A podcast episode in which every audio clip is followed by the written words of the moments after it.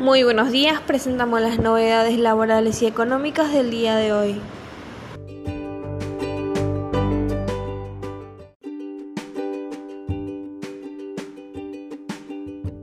ANSES, con aumentos, la nueva jubilación del 2021.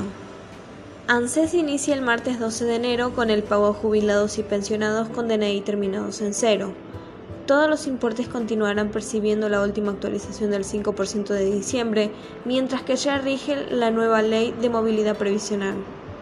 Para los aumentos del 2021 se tendrán en cuenta los siguientes puntos. Primero, la actualización trimestral de los montos de haberes de jubilados, pensionados, asignación universal por hijo y asignación universal por embarazo. De esta manera, el primer aumento del 2021 se hará efectivo en marzo. Luego tendrá su continuidad en junio, septiembre y diciembre. El siguiente punto a tener en cuenta es la nueva fórmula para calcular las cuatro subas del año. A partir de la nueva ley, se incluyen dos variables para determinar el porcentaje de actualización, 50% de la recaudación del ANSES y 50% de la variación salarial medida por la evolución de los salarios formales que realiza el Ministerio de Trabajo y de los salarios que mide el INDEC. Siempre se impondrá el que sea mayor.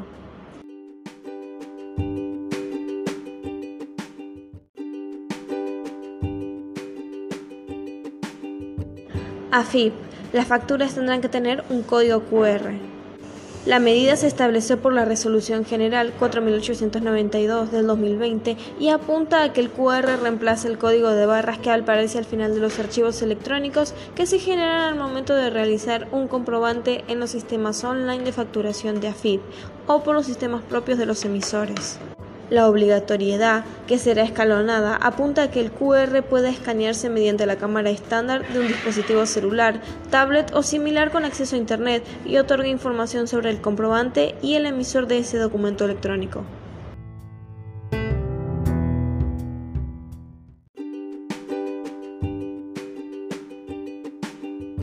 Moratoria FIP 2020. Se regularizaron más de 50 mil millones.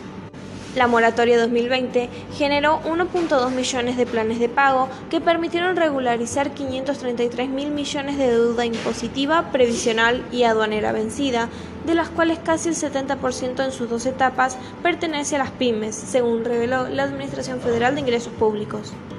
El monto total de las obligaciones ingresadas en las dos etapas del plan de facilidades representa el 71.4% de las deudas registradas en los sistemas de la FIP. A través de sus dos etapas, la Moratoria 2020 ofreció un instrumento para hacer frente a las dificultades económicas que arrastraba la economía argentina en 2019 y amortiguar el impacto de la pandemia del coronavirus sobre todo el entramado productivo.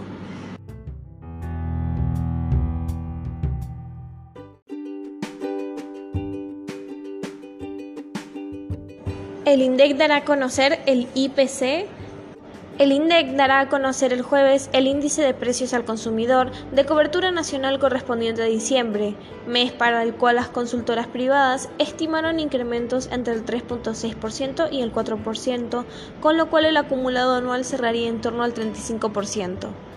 El ministro de Economía, Martín Guzmán, estimó el viernes que el 2020 terminará alrededor de un 35%, dentro del rango que buscaba el gobierno nacional, y rectificó que la idea que la inflación se vaya reduciendo 5 puntos porcentuales año a año, tal como lo refleja el presupuesto 2021.